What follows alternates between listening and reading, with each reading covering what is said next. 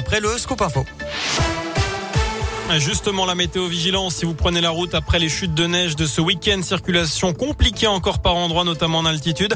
Euh, c'est difficile dans le Puy-de-Dôme pour rejoindre le col de Chemin Tran. Je vous rappelle que l'autoroute A89 a été fermée hier soir entre le péage de Martre d'Artière aux portes de Clermont et le nœud de Nervieux côté Loire.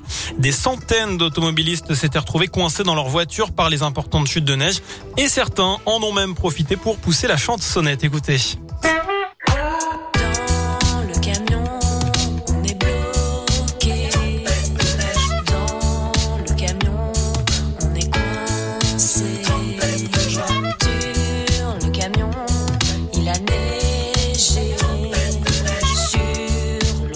Voilà, en tout cas, ils n'ont pas perdu le sens de l'humour. Ce groupe, vous pouvez le retrouver sur euh, notre site internet. On vous a mis le lien sur radioscoop.com. Et puis, avis aux amateurs de glisse, la neige est de retour chez nous.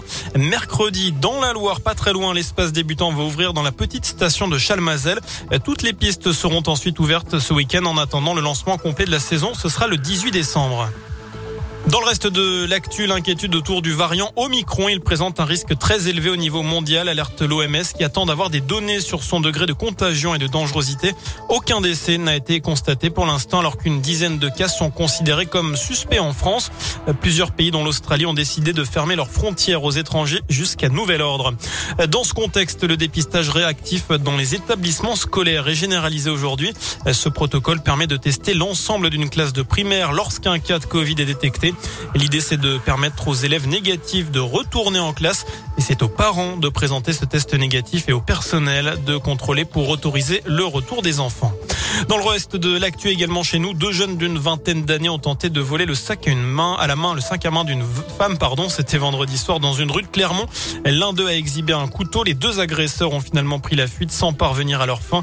Ils ont été interpellés peu de temps après par les policiers.